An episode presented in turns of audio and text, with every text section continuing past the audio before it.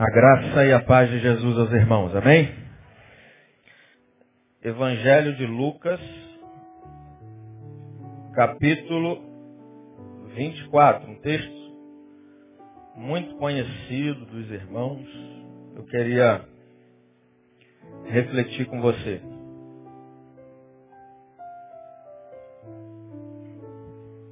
Lucas 24, a partir do verso 13. Tem um versículo desse capítulo que me chama a atenção. Mas, mesmo sendo um texto conhecido, eu queria ler com você o texto a partir do verso 13 do capítulo 24 de Lucas. Quem achou, diga amém. Diz assim: Naquele mesmo dia, dois deles estavam de caminho para uma aldeia chamada Emaús, distante de Jerusalém 60 estádios. E iam conversando a respeito de todas as coisas sucedidas. Aconteceu que, enquanto conversavam e discutiam, o próprio Jesus se aproximou e ia com eles. Os seus olhos, porém, estavam como que impedidos de o reconhecer. Então lhes perguntou Jesus, que é isso que vos preocupa e de que ides tratando à medida que caminham? E eles pararam entristecidos. Um, porém, chamado Cleopas, respondeu dizendo, És o único, porventura, que, tendo estado em Jerusalém, ignoras as ocorrências desses últimos dias? Ele lhes perguntou, quais? E explicaram, o que aconteceu a Jesus, o Nazareno, que era varão, profeta, poderoso, em obras e palavras diante de Deus e de todo o povo, e como os principais sacerdotes e as nossas autoridades o entregaram para ser condenado à morte e o crucificaram. Ora, nós esperávamos que fosse ele quem havia de redimir a Israel, mas depois de tudo isto, é já este o terceiro dia desde que tais coisas sucederam. É verdade também que algumas mulheres das que conosco estavam nos surpreenderam tendo ido de madrugada ao túmulo e não achando o corpo de Jesus, voltaram dizendo terem tido uma visão de anjos, os quais afirmam que ele vive. De fato, alguns dos nossos foram ao sepulcro e verificaram a exatidão do que disseram as mulheres, mas não ouviram. Então lhes disse Jesus, honestos e tardos de coração para crer tudo o que os profetas disseram. Porventura não convinha que o Cristo padecesse e entrasse na sua glória? E começando por Moisés, discorrendo por todos os profetas, expunha-lhes o que a seu respeito constava em todas as escrituras. Quando se aproximavam da aldeia para onde iam, fez ele menção de passar adiante. Mas eles os constrangeram, dizendo, fica conosco, porque é tarde, e o dia já declina e entrou para ficar com eles. E aconteceu que quando estava à mesa, tomando ele o pão, abençoou e tendo partido lhes deu. Então se lhes abriram os olhos e o reconheceram, mas ele desapareceu da presença deles. E disseram ao outro, porventura não nos ardia o coração quando ele pelo caminho nos falava, quando nos expunha as escrituras? E na mesma hora, levantando-se, voltaram para Jerusalém, onde acharam reunidos onze e os outros com eles, os quais diziam, o Senhor ressuscitou e já apareceu a Simão. Então os dois contaram o que lhes acontecera no caminho e como fora por eles reconhecido no partir do pão. Eu queria que você fitasse os seus olhos no verso 16. E eu queria que você lesse comigo o verso 16 do capítulo 24. Vamos ler juntos? Os seus olhos, porém, estavam como que impedidos de o reconhecer. Eu queria que você lesse agora nessa versão, todo mundo junto no 3. Vamos lá? Só o 16? 1, 2, 3.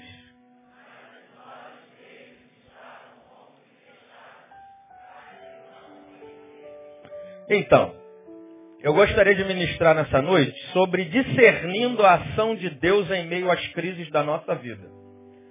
Porque certamente há pessoas aqui que estão passando por crises e não estão conseguindo detectar, discernir a ação de Deus na sua vida. Não estão conseguindo perceber esse agir amoroso, cuidador, zeloso de Deus na sua vida por causa da crise, por causa da decepção, por causa da angústia, por causa da depressão. E é bem verdade que se nós, cristãos, vivêssemos como deveríamos viver, certamente nós não estaríamos constantemente tendo dúvidas dessa presença benevolente de Deus.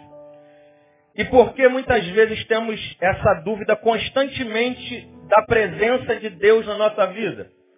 Porque os nossos sentidos espirituais vão ficando embotados e porque estão embotados nos impedem de discernir o agir de Deus no nosso coração e na nossa vida.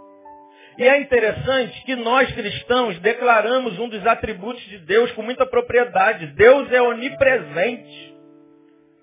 Ele está em todos os lugares, mas quando a crise chega até nós, quando a crise bate na nossa porta, nós não conseguimos muitas vezes discernir, perceber essa ação de Deus que é um fato na nossa vida.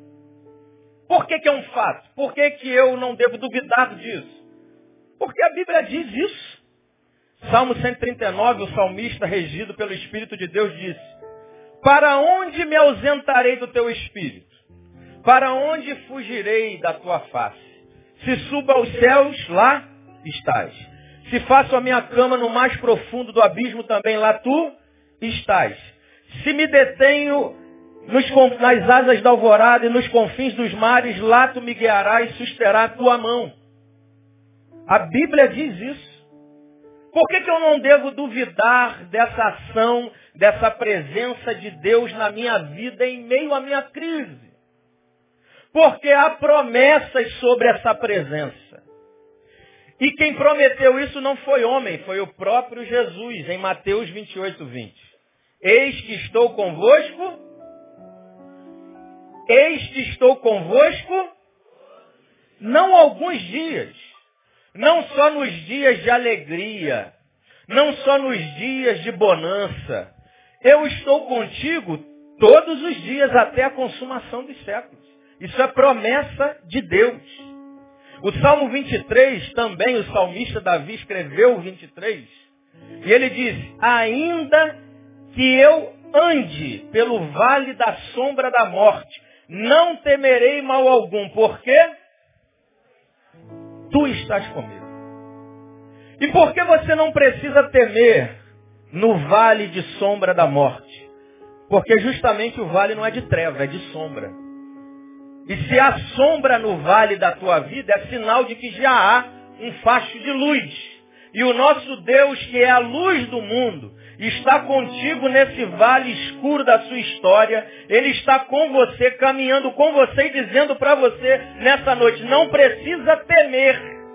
Não precisa cultivar temores no teu coração diante dessa circunstância, diante dessa relação, porque a maior promessa você tem, a minha presença. E a minha palavra diz que o perfeito amor, ele lança fora o quê? Todo medo. Medo de se relacionar, medo de enfrentar os vales da vida, medo de enfrentar os problemas, é a promessa de Deus, Ele está conosco. Até pela razão, dá pra gente não ter dúvida dessa presença, porque se há um Deus tão poderoso, onipotente, porque onipotente significa Deus tendo perfeito controle sobre a sua criação. Se há um Deus de fato e de verdade, nós não podemos conceder qualquer coisa no universo à revelia de Deus. Porque um átomo fora do seu devido lugar desconstrói um plano maravilhoso de Deus. E Deus tem total controle sobre tudo isso. Deus está até no inferno, irmão. Pasmem. Deus está nesse exato momento até no inferno. Só que ele não está lá com essa presença que nos envolve nessa noite, envolve a sua vida, mesmo nessa crise.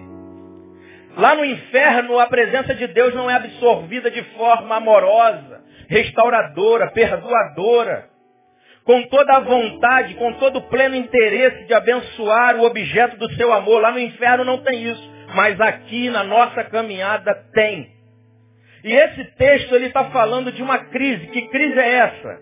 É a crise de muitos cristãos que possuem na vida, são envolvidos na sua história pela presença de Deus e é um fato, mas essa presença não é percebida. Essa presença não está sendo discernida.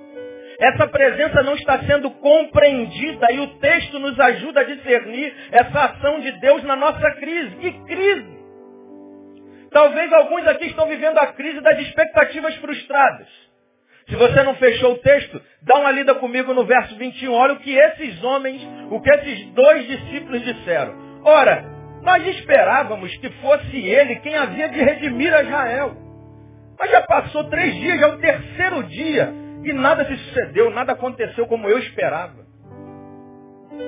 Existem pessoas aqui que estão sofrendo, estão em crise, porque estão cultivando expectativas sobre os outros, sobre alguém, sobre uma circunstância. Deixa eu te dizer um negócio, expectativa, a validade dela tem prazo determinado. Expectativa tem seu prazo de validade determinado.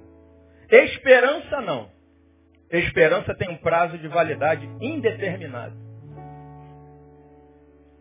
Você está aqui vivendo essa crise porque você está cultivando expectativas sobre alguém, sobre uma situação, você projetou as suas carências sobre alguém. Você projetou as suas carências, as suas demandas, as suas necessidades sobre uma situação. E porque não foi correspondido, está sofrendo. Esses homens estavam cultivando expectativa no coração. Eles criaram um ideal de pessoa, criaram um ideal de projeto, de propósito de vida. E é interessante quando a gente olha para Jesus, Jesus diz lá em João Lá em João 13 diz que Jesus os amou e amou aqueles que estavam no mundo. Ou seja, ele não amou um tipo de gente que ele construiu no seu interior. Ele amou um tipo de gente que era do jeito que era e por isso não se frustrou. E tem gente que está frustrada aqui porque está cultivando expectativas. A expectativa tem o prazo de validade determinado. Agora a esperança não, é tem um prazo indeterminado. Porque quem está cultivando esperança, ele não vive por vista, ele vive pela fé. E ele crê que em meio aos vales da sua vida, em meio às crises da sua história, ele vai continuar caminhando e vai acontecer como o pastor Neil diz. Fé, ter a certeza de que no futuro, a tua vitória, aquele propósito já está pronto e por isso já é celebrado como se passado fosse. Expectativas frustradas. Tem gente que está vivendo crise aqui, porque fez justamente o que está no verso 13. Naquele mesmo dia, eles se distanciaram de Jerusalém para Emaús. Tem gente que foi chamado para estar no centro da vontade de Deus. Mas porque no centro da vontade de Deus ele não foi acolhido, ele não foi recepcionado, os planos não aconteceram como ele queria, ele abandona, ele larga a mão do arado, ele desistiu de uma circunstância, ele desistiu de alguém, ele desistiu de um projeto, ele desistiu. Ele abriu mão e se distanciou. E quanto mais distante, porque a distância de Jerusalém para Emaús era 12 quilômetros mais ou menos, e quanto mais longe ficavam do centro da vontade de Deus, mais decepcionados, mais deprimidos. E tem gente aqui assim. Está vivendo a crise porque abriu mão do propósito e do projeto de Deus. Deus está falando para você hoje, filho, volta. Volta porque se você não voltar para o centro da minha vontade, me colocar no devido lugar, como diz o pastor Neil, todas as outras coisas vão sair do lugar e você vai ficar tentando tapar buraco e vai continuar deprimido, dependendo da oração do super ungido, do super crente, do super pastor, e você vai continuar nessa roda gigante. Desistência. Tem gente vivendo crise porque está vivendo um contraditório. Está oposto a teoria e a prática na vida dele. Lá no verso 18, eles estão dizendo assim, tu és o único. Jesus está do lado deles. Jesus está vindo caminhando com eles em direção a Emaús. Eles não perceberam, não viram que era Jesus. E Jesus está falando, é, o que vocês estão conversando aí? Que está preocupando vocês? Tu é o único que não está sabendo das últimas notícias, não? Eles têm uma informação, esses dois discípulos. Eles têm uma teoria. E aí Jesus parece que até é uma ironia, uma brincadeira. Jesus, quais? Do que, que vocês estão falando? Não está sabendo não que Jesus o Nazareno foi morto, humilhado, crucificado? Ou seja, eles tinham uma teoria que não estava batendo com a prática, porque Jesus não estava morto, Jesus tinha ressuscitado. Jesus estava do lado deles, trabalhando, agindo nas suas vidas, em meio àquele momento de crise. Ou seja, a teoria não estava batendo com a prática. E tem muita gente vivendo crise na vida, porque a teoria que ele carrega nos lábios não condiz com a prática de vida que ele tem. E isso vai matando a gente, isso cansa a gente. A gente fala, a gente prega, a gente lança os jargões da fé, mas a gente não procura cultivar, viver pelo menos um princípio desse caminho estreito que o pastor Lindoval disse. A gente vai só falando, mas não condiz a nossa fala com a nossa prática. E isso gera crise na vida de muita gente, como o silêncio de Deus também. Os olhos deles estavam impedidos de ver, eles não conseguiam discernir. Deus está calado, Deus não está agindo, cadê Deus? Aí Jesus tem que te lembrar de novo, como ele disse, o meu pai, filho. Calma, filho. Não se desespera não, porque o meu pai trabalha até agora. E eu, Jesus, trabalho também. Eu estou agindo na tua vida. Você não está vendo, você está pensando que eu estou em silêncio, mas eu não estou apático, eu não estou na cadeira de balanço, como disse o pastor Lindoval, velhinho de barba, empurrando para saber o que eu vou fazer. Eu já estou agindo, eu estou andando, eu estou trabalhando, eu estou agindo ao teu favor.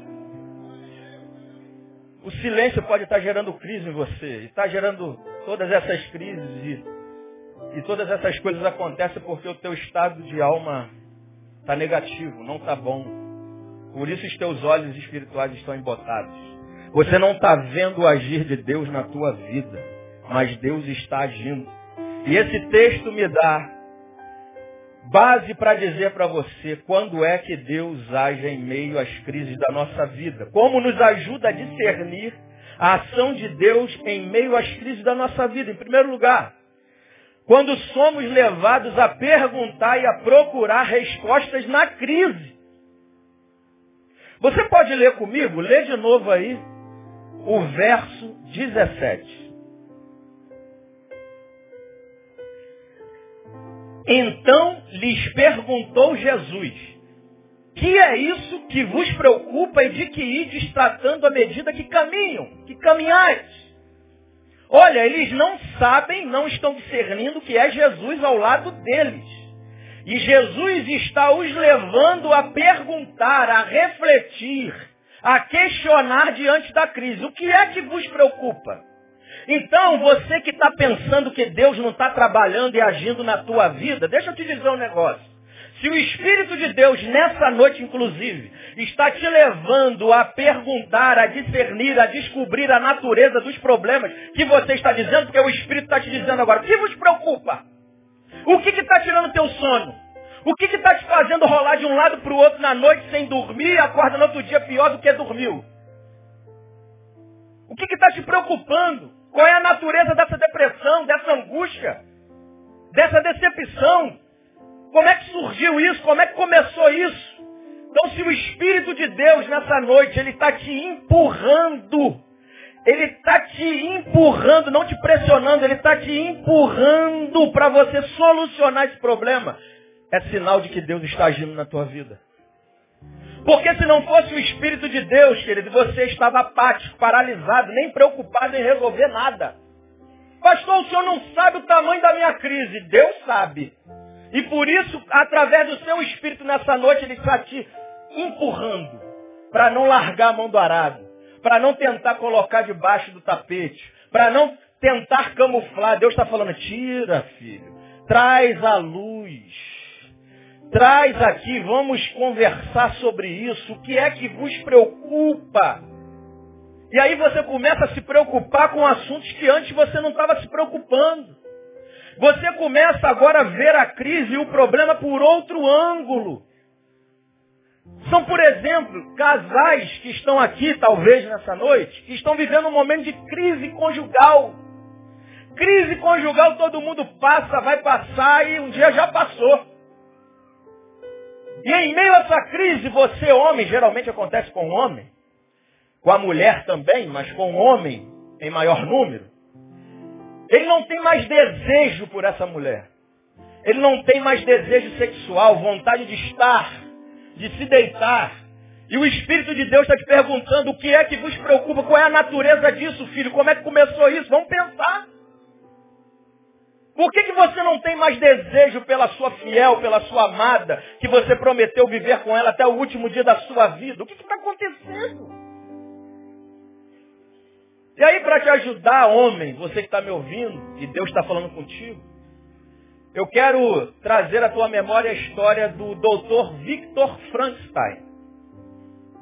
Foi o criador do monstrinho Frankenstein. Victor Frankenstein. Ele deu o nome da, da criatura que ele criou de Frankenstein, seu sobrenome. E quando ele criou, ele criou um ser com vários pedaços humanos, várias partes de um corpo. Quando esse ser veio à vida, ele começou a caminhar e perceber que não tinha ninguém à sua altura, igual a ele. E ele começou a perseguir o doutor Victor Frankenstein, até ele criar um outro ser à sua altura. Mas como ele não queria, ele foi perseguido até a morte, até ele criar. E hoje nós homens somos tentados a todo instante a sair pelas ruas, no trabalho, na faculdade, no dia a dia, a pegar uma imagem de uma mulher com o seio ideal, com os lábios ideal, com o olhar ideal, com o corpo ideal, com as nádegas ideal, e a gente vai montando do outdoor, da televisão, da internet, aquilo internaliza na gente. Aquilo fica entranhado lá, aquela mulher perfeita, melão, melancia, sei lá, jaca, tanta fruta que eu já não sei mais. Mas aí você vai deitar da, do lado daquela sua mulher, que independente de como ela esteja, é a sua mulher. E aí você faz aquela comparação covarde. Quando você olha para o lado, para aquela mulher que batalha, cuida do filho, cuida do lar, cuida de fora de casa, trabalha fora, faz uma porção de coisas, serão, se preocupa ainda com as coisas que você deveria se preocupar e não está se preocupando. Você faz aquela comparação, porque aquela mulher que você criou, aquela mulher Frankenstein, começa a ser comparada com aquela, e esta aqui que está do seu lado deitada está aquém dessa. Essa que está dentro de você começa a te sufocar. Começa a te sufocar de tal maneira que você não consegue conviver com essa que está do lado, porque essa que está dentro está pedindo uma igual. E você quer resistir isso e vai te sufocando até matar o teu desejo, matar o teu casamento. Se o Espírito de Deus nesta noite está te perguntando, homem e mulher, qual é a natureza disso? Vamos pensar. O que é que está te preocupando? O que é que está tirando teu sono? Eu estou agindo sobre a tua vida e na tua vida. Talvez você está aqui, pai, mãe, está dividido com o filho, está separado, está em litígio. O que é que vos preocupa? Qual é a natureza desse problema relacional entre você e seu filho? Será que não é porque você passou muito tempo dando só presente? Mas não deu nenhuma presença. Nunca foi ver o teu filho jogar bola. Eu quero dizer que pai ver filho jogar bola é algo extraordinário. Seu Noel está aí? Está lá. Lembra quando o senhor sentava na calçada lá em Realengo, rua Titanic, na famosa Macacolândia? Ele sentava lá, quando ele sentava lá, Linduva, para ver eu jogar, oito aninhos, dez anos, jogava naquela época. Né? Agora, nos jogos de futebol dos pastores, só o Marinho para fazer a finalização do lance. E aí quando eu via meu pai lá acompanhando o jogo, aquilo dava uma alegria. Meu pai está me vendo, ele está me acompanhando, ele está. É isso talvez o que o teu filho está esperando de você, pai, mãe. Presença mais do que presente.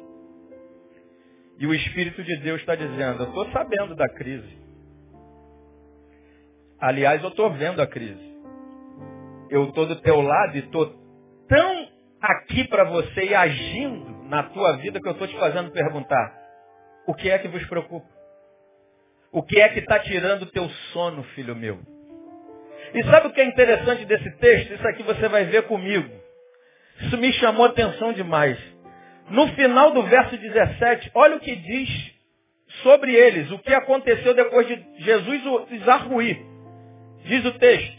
E eles pararam o quê? E eles pararam. Ainda tem crente bereano na igreja. E eles pararam entristecidos. Quando o Espírito de Deus trabalha na nossa vida, quando Deus está agindo na nossa vida, é fato que quando Ele ministra sobre nós, gera em nós uma tristeza, mas não é a tristeza do mundo. Eu tenho total convicção que essa tristeza que foi gerada aqui nesses dois discípulos, no exato momento que o Espírito de Deus, que Jesus Cristo estava ali, através do seu Espírito, trabalhando na vida deles, fazendo eles pensar, fazendo eles discernirem a situação, essa tristeza que eles foram levados a ter foi aquela tristeza que Paulo diz em 2 Coríntios capítulo 7. Porque Paulo mandou uma primeira carta que foi muito pesada. E quando Paulo mandou a segunda, ele falou assim, olha, eu quase me arrependi de ter mandado essa. E nessa carta, nessa carta eu quase pedi perdão a vocês, mas não pedi porque eu vi que aquela palavra, ela gerou em vocês uma tristeza segundo Deus. Nessa noite Deus quer gerar no teu coração uma tristeza, mas não uma tristeza que vai gerar morte, aquela tristeza do mundo. Ele quer gerar em você uma tristeza que gera vida. A tristeza segundo Deus. Porque tem algumas coisas na nossa vida que tem que ser revista. Que não estão legais. E a gente insiste em colocar debaixo da mesa, debaixo do tapete. A gente não quer tocar naquilo que é fede. Mas Deus está falando, toca nisso, filho. Vai resolver isso. Faz como eu fiz na vida de Ezequiel, o profeta, que eu fiz ele caminhar em volta do vale de ossos secos. Eu não fiz Ezequiel ficar de longe profetizando, ô oh, vale de ossos secos. Oh. Não, Deus falou assim, vai lá no vale, dá uma volta no vale, olha para o vale, tem contato com o vale, veja a desgraça que está. Aí Deus vai te perguntar, pode reviver? Aí você, regido pelo Espírito de Deus, porque está sendo tratado por Deus e o Espírito de Deus está tratando você e você não precisa ver nada, porque tudo acontece primeiro do lado de dentro e as coisas depois começam a acontecer do lado de fora e você fala, tu sabes, Senhor. E eu profetizei segundo a tua palavra e as coisas começaram a acontecer. Deus quer que você mexa em algumas coisas. Porque equivocadamente tem pessoas achando na caminhada da fé que o caminho para a felicidade é um caminho de felicidade. Tem pessoas achando que o caminho para a felicidade é um caminho de felicidade. O caminho na nossa vida estreito, e é o caminho que Jesus quer que a gente caminhe, é um caminho que vai nos levar a saber tratar com as nossas tristezas. E a forma que Ele quer que a gente fique triste é aquela tristeza segundo Deus. Porque a tristeza do mundo, sabe o que ela gera em você? Queixa, murmuração, amargura, insatisfação. Agora a tristeza do mundo não gera dedicação. A tristeza do mundo faz eu e você, faz a cada um de nós estar diante da crise e dizer assim, calma aí. Está acontecendo um problema aqui, eu faço parte desse problema. O que está acontecendo aqui não é algo que estão fazendo contra mim em minha direção, que vem de encontro a mim. Eu estou inserido nisso, eu faço parte disso. E porque estou inserido e faço parte disso aqui que está acontecendo, eu vou me empenhar, eu vou me dedicar para ver isso ser mudado. Porque o Espírito de Deus está me incomodando, está me perguntando o que está acontecendo, o que, que, te preocupa, o que, que te incomoda, não fica parado, levanta daí, tira a bunda desse banco e vai agir, filho. A minha tristeza tem que gerar dedicação em você. A minha tristeza tem que gerar em você desculpas, pedido de perdão, se humilhar e dizer eu errei.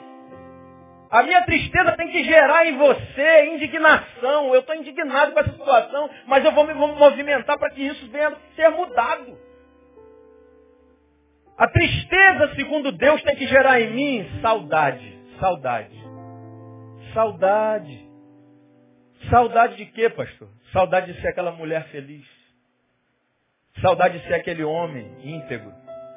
Saudade de ver filho obediente. Saudade de chegar em casa e ver mulher sorridente, ver mulher tranquila, sem se desesperar, porque lá ela tem um homem. Saudade. Saudade de ver, viver um pedacinho do céu em casa, em qualquer situação que eu esteja na minha história. Saudade. E saudade, irmão, não é uma melancolia de algo que ficou para trás, não. Saudade é um sentimento de um destino para onde eu estou indo. O filho pródigo só voltou para casa porque ele sabia quem era o pai dele, ele sabia como é que era a casa dele. E por isso que ele retomou, ele se levantou e não voltou, não. Ele foi para frente.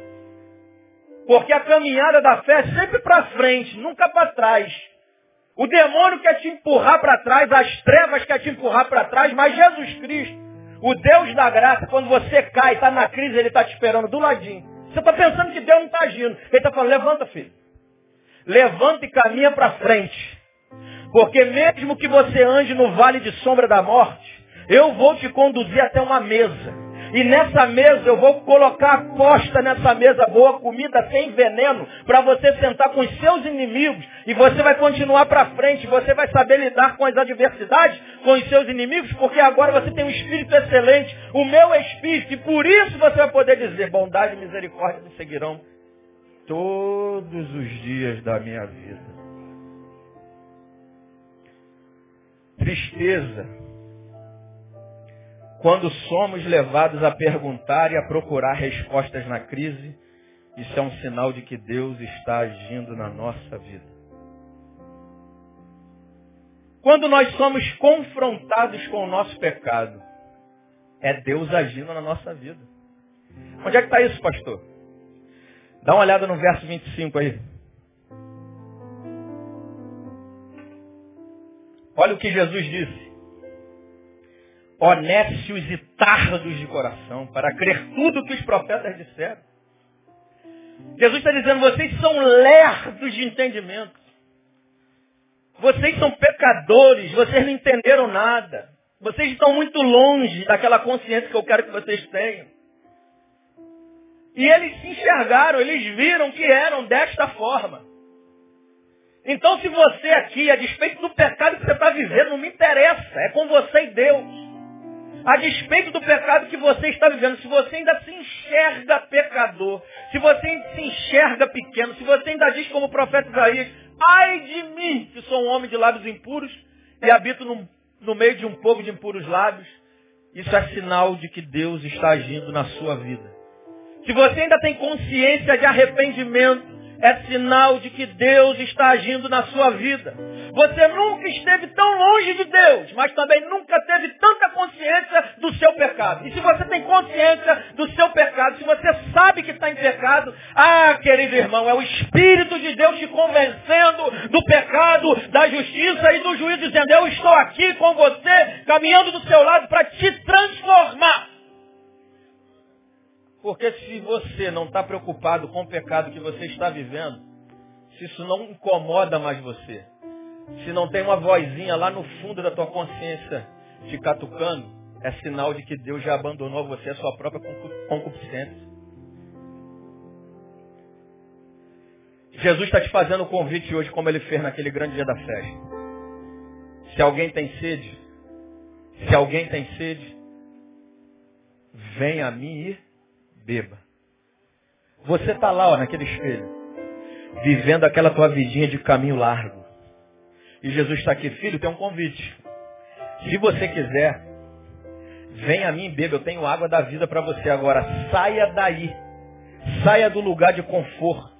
Saia do lugar de comodidade e venha na minha direção, se arrependa, muda o destino que você estava tomando, muda o rumo, sai desse caminho aparentemente de alegria, mas é de morte. Vem para cá, filho. Eu não vou aí te buscar, vem, eu estou te chamando. A minha voz é necessária e única para que você chegue até mim e caminhe nos caminhos que eu quero que você caminhe. Se você ainda tem consciência do seu pecado, ah, irmão, isso é um grande sinal de que Deus está agindo no teu coração. São confrontos e exortações dessa natureza que só acontecem no coração de quem o Espírito Santo de Deus está trabalhando. Porque se não está te incomodando mais, a tua mente cauterizou. E se cauterizou, o Espírito já está quase apagando, já apagou. E diz Ariovaldo Ramos que até a relação com Deus fica impossível se o Espírito Santo de Deus for apagado. Por isso que Paulo exorta, não apagueis o Espírito Santo. Não apaga. Jesus ele não vai apagar o pavio que fumega, ele não vai amassar você. Ele não quer te espremer, ele não quer te humilhar, ele quer te transformar. Pastor, qual é o outro sinal de que Deus está agindo na minha vida? Em meio a essa crise, em meio a essa dor, essa decepção e essa depressão que você está vivendo, se aqui nessa noite ainda há um espaço no seu coração para acolher a verdade da palavra de Deus, se ainda queima um pouquinho, isso é sinal de que Deus está agindo na tua vida. Então onde é que o senhor tirou isso, pastor? Verso 32, olha aí comigo, confere de novo. E disseram um ao outro, depois que Jesus partiu, né? Partiu o pão, ceiou com eles. Eles disseram no verso 32, porventura não nos ardia o coração quando ele pelo caminho nos falava, quando nos expunha as escrituras? Hoje Jesus estava falando, esse homem especial, amoroso, ele falava e queimava o nosso coração. Eles não sabiam que era Jesus, mas nós sabemos que era Jesus. Depois que eles souberam que era Jesus, mas até esse instante a gente está falando desse homem especial que nos, nós nos encontramos, ele falava com tanta propriedade, com tanta paixão, com tanta convicção, que o nosso coração ardia, acendia uma fagulha no meio desse coração quase apagado, dessa chama quase. Se ainda há uma fagulha de esperança no teu coração, se nessa noite, mesmo em meio a essa dor e essa crise que você está vivendo, se ainda queima um pouquinho lá, quando você ouve as verdades de Deus, as maravilhas de Deus, se ainda dá um toque de esperança, se dá vontade de respirar, eu estou começando a encontrar. É sinal de que Deus está agindo na tua vida. É sinal de que o Espírito de Deus que está no meio dos sete candeeiros, está no meio da Igreja Batista Betânia agora, está agindo na tua vida. Mas pastor, eu estou ouvindo a palavra, eu estou indo em uma igreja que está sendo pregada a palavra, a verdadeira palavra. Porque você está lá anos e não se ergue. Talvez porque não está sendo pregado a palavra. Na sua integralidade. Porque Jesus disse assim no mesmo texto de João capítulo 7. Se creres em mim, como diz as escrituras, do seu interior fluirão rios de água viva. O problema é que a gente quer, quer crer no Jesus do milagre. A gente quer crer somente no Jesus da multiplicação do pão, da ressurreição dos mortos. Daquele que faz no momento de Deus naquela hora que foi maravilhosa, que foi de uma forma que eu nem esperava, instantânea. A gente não quer crer no Jesus do Calvário. A gente não quer crer no Jesus da Via Dolorosa.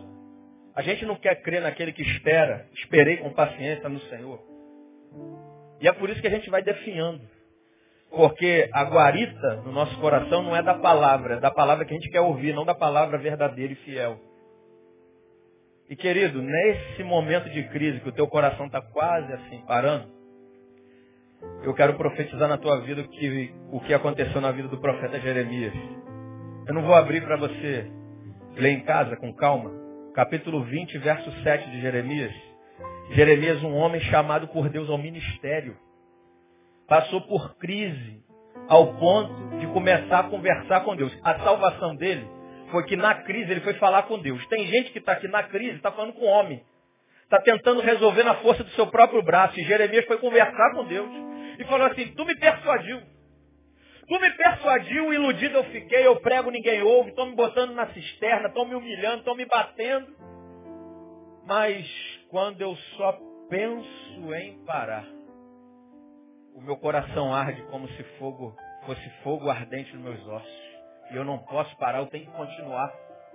Então, meu querido irmão, se você está nessa caminhada, está vivendo um momento de crise, de abandono, de humilhação, e você está sendo levado a abandonar porque Deus não está agindo, é Deus que está compartilhando o coração dele com você, no meio dessa crise, dizendo, filho, Você não está sendo humilhado sozinho, eu estou sendo humilhado com você. Você não está sendo abandonado sozinho, eu estou sendo abandonado com você. E você agora está conversando comigo choroso, mas saia desse momento de conversa comigo solidário, porque quem sai do momento de quebrantamento, de lágrima, para ser solidário, tem um coração quebrantado e começa a ser renovado na fé, no coração, no entendimento. Agora, se você está no quarto só chorando e não sai para ser solidário, não sai para compartilhar as mesmas dores que você viveu, começa a pensar direitinho essas dores que você está vivendo.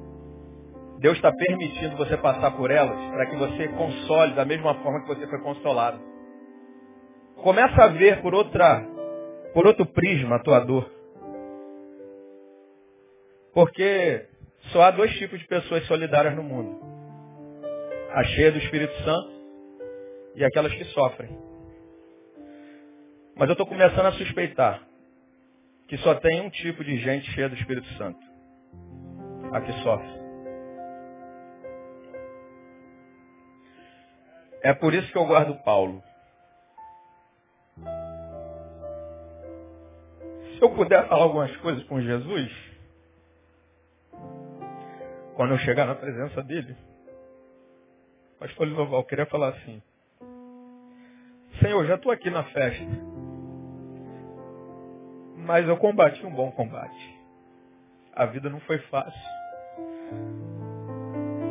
Eu completei a carreira. Sabe por quê, Jesus? Porque eu guardei a fé. Eu guardei os teus valores.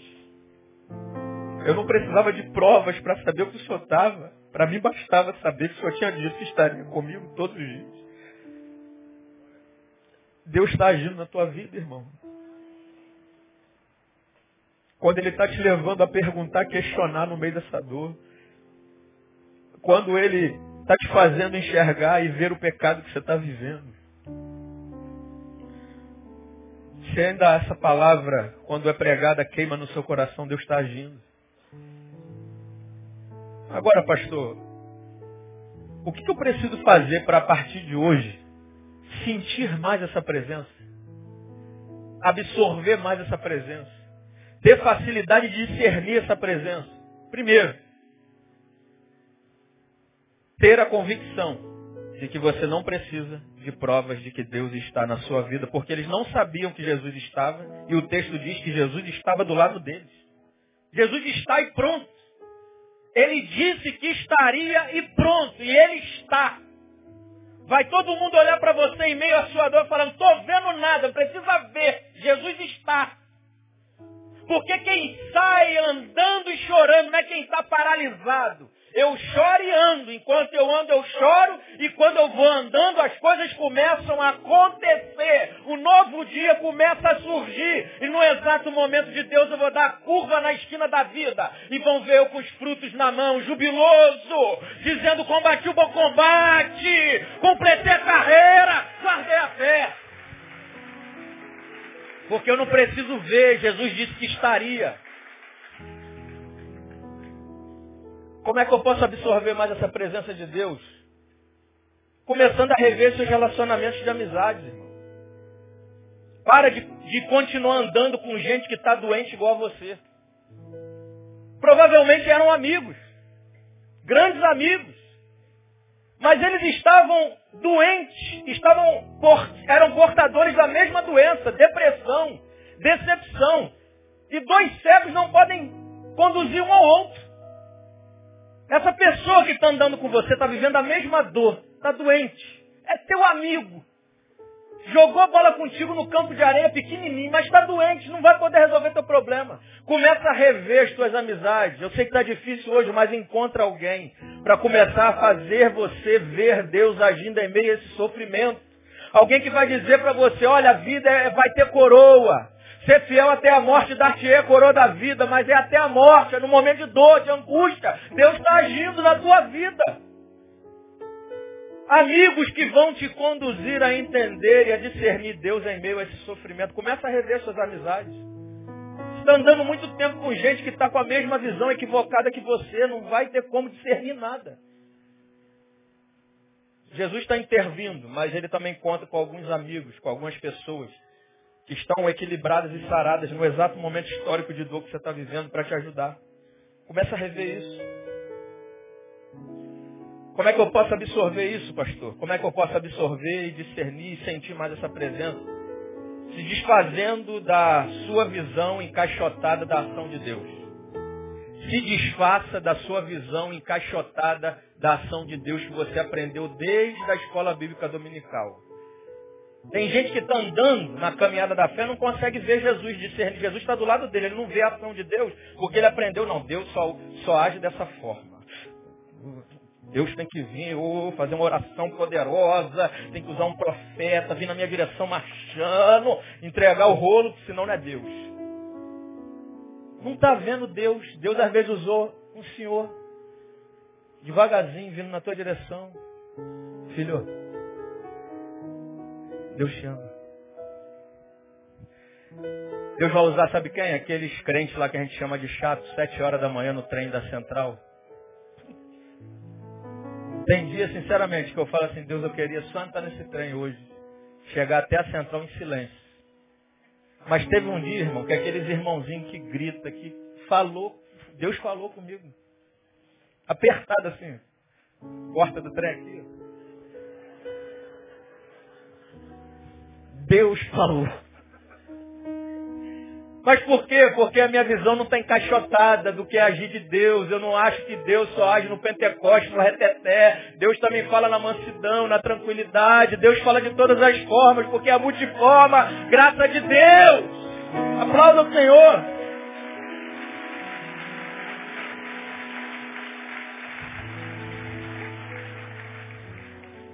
Aí você vai começar a perceber mais, a sentir mais essa presença de Deus. Em penúltimo lugar, como é que eu discerno? Como é que eu sinto mais essa presença de Deus? Fazendo o que os discípulos fizeram. Eles começaram a caminhar com essa pessoa que eles não sabiam ser Jesus. E quando Jesus demonstrou que ia passar, eles, Jesus, entra. Entra na minha casa. Eles devem ter cantado a música. Entra na minha casa. Entra na minha vida mexe com minha estrutura, sara todas as feridas, me ensina a ter santidade, quero amar somente a ti. Faz um milagre em mim. E foi justamente isso que aconteceu. Deus está te falando assim, filho, quer me sentir mais? No meio dessa crise aí que você está vivendo convida-me a entrar no teu quarto.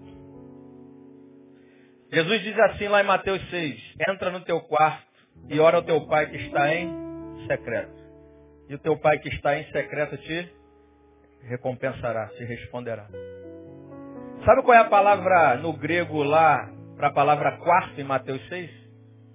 Tamaion. Que não significa quarto significa porão escuro onde a gente guarda as piores coisas que a gente não quer que ninguém veja. Jesus está dizendo, Alisson, entra no porão. Me convida para entrar no porão da tua vida. Ninguém pode ver isso, né? Você está dizendo, ninguém pode ver, pastor. Porque se alguém ver isso aqui, não vai nem querer mais andar comigo, nem conversar comigo, porque é muito feio. Fede Jesus está dizendo, entra no porão e me convida para descer no porão, para começar a iluminar esse lugar de treva, porque eu sou o Senhor das trevas. Eu ilumino o que é treva na tua vida, porque eu sou a luz do mundo. Eu estou em todo lugar, eu coordeno tudo, eu sou Senhor de tudo. Então me convida, deixa eu entrar nesse quarto escuro. Não me coloca aquém da tua situação, me coloca ali pertinho, me convida para entrar, me convida para te ajudar a organizar a tua vida. Clama a mim e responder-te-ei. E anunciar-te-ei coisas grandes e finas que você não sabe. Você não está vendo ainda. Você não está vendo uma luz no fim do túnel, mas eu já estou vendo. Clama a mim. Clama a mim. Me convida para entrar. E quando você entrar lá, você vai se deparar muitas vezes com o silêncio. Você desceu ao porão. E você está lá no porão. Deus. Fica aí, filho. Tu não está vendo movimento nenhum. E aí, nesse momento que você entra no quarto, parece que Deus não está agindo. Eu lembrei de uma frase que eu anotei do Brian Manning, falecido. Ele botou assim: A aparente ausência da presença de Deus não significa ausência de experiência. A experiência da aparente ausência da presença de Deus não significa ausência de experiência. Entra no porão e mesmo naquela experiência aparente da minha ausência, é só aparente, você está tendo experiência comigo. Porque é aos poucos que eu vou reacendendo, mas a promessa para a tua vida é aquele que começou a boa obra é fiel para cumprir na sua vida. E quem está te vendo hoje no porão, um dia vai te ver num quarto lindo, arrumado, iluminado, bonito, cheiroso. E você vai poder falar, foi porque eu desci no porão e me deparei com a aparente ausência de Deus. Mas eu estava vivendo experiência com Deus. E tenha, em último lugar, esperança de um apocalipse. Apocalipse significa revelação. Tenha esperança de milagre na tua vida. Porque o texto diz que quando eles se assentaram à mesa, eu não sei se porque Jesus sentou no lugar do anfitrião, eu não sei se porque na hora de partir o pão o furo da mão apareceu. Eu não sei se foi a oração que Jesus fez. Eu não sei se foi o jeito de partir o pão. Eu só sei que quando eles se assentaram, convidou Jesus para entrar. E Jesus passou um tempo com eles, no momento determinado por Deus, os olhos se abriram. Eles viram. É Jesus. Deus está agindo na minha vida. Comece a ter, a ter esperança de um milagre, irmão. Comece a esperar por um milagre, por uma revelação de Deus, porque no tempo exato de Deus, sem você esperar, você vai ser surpreendido pela ação e milagre de Deus na tua vida. Agora, senta à mesa com Ele. Agora, depois que tudo isso acontecer, você não pode sair daqui sem ser grato. Porque o resultado de quem teve experiência com Deus e enxergou o agir de Deus na vida é gratidão.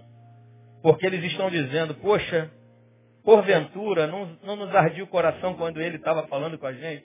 Era Jesus, cara. Foi bênção na nossa vida. Tem gente que Deus opera, Deus age, Deus transforma, mas não é grato. Abandona Deus porque agora as coisas voltaram para o lugar, vai sair do lugar tudo de novo, porque você não é grato. Deus está dizendo, filho, quando eu começar a agir, quando as coisas mudarem, cultive gratidão no teu coração. E não faça só isso, seja alguém que tenha prazer na comunhão, porque os discípulos, depois de se depararem com esse milagre, diz o texto que eles correram para Jerusalém, foi para a comunhão. Não viva a sua vidinha aquém dos irmãos. Não é porque você teve uma experiência com Deus que agora, a partir da sua experiência, você quer criar um novo jeito de caminhar na fé. O jeito sadio de caminhar na fé é estar em comunhão com a congregação, entendendo e discernindo as partes desse corpo, celebrando cada um seu testemunho de vida e de fé, porque eles compartilharam testemunho e foram testemunho não só com a boca, mas com a vida. Deus está agindo na tua vida. Deus está aqui hoje te fazendo perguntar a si mesmo em meio a essa dor. O que, que me preocupa? Eu estou em pecado. Essa situação tem que mudar. Ainda arde no meu coração quando eu ouço a palavra, Deus está agindo na tua vida. Eu queria te convidar a se colocar de pé. Queria chamar o Vida aqui. Eu queria convidar você agora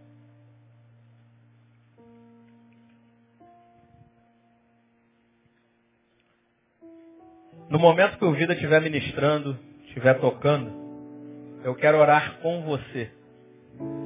Especificamente com você que no meio dessa crise que você está vivendo, que ninguém precisa saber qual é, você não estava conseguindo discernir a ação de Deus na tua vida. Você não estava conseguindo perceber. Você não estava conseguindo ver Deus trabalhar na tua vida. Mas hoje o Espírito de Deus está te levando, está te conduzindo a questionar em meio a essa crise, a não ficar apático a ela, a resolver essa situação, não ficar parte dela, mas inserido nela, esperar que ela se resolva. Se você está entendendo Deus agindo na tua vida porque Ele está te fazendo perceber algumas coisas que precisam ser resolvidas, que precisam ser mudadas, se essa palavra ainda ardeu no seu coração, ainda arde no seu coração, é sinal de que Deus está agindo. Eu quero convidar você. Eles vão ministrar, eu quero orar com você. Você tem liberdade de vir aqui. Amém. Não deixe o mar te submergir, não. Pode vir. Agora é você e Deus. Se o sol se pôr e a noite chegar, tu és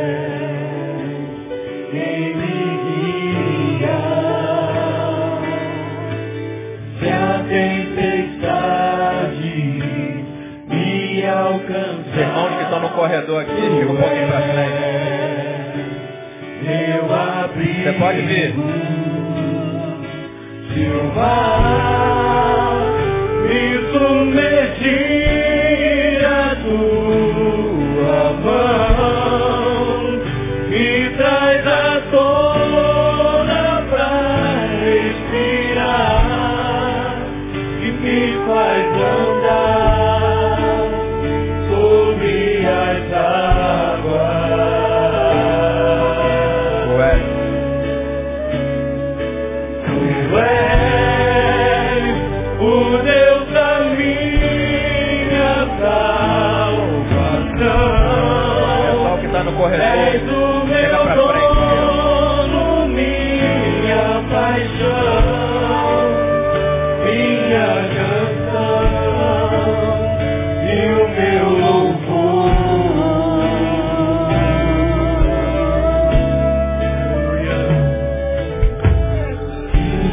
se pôr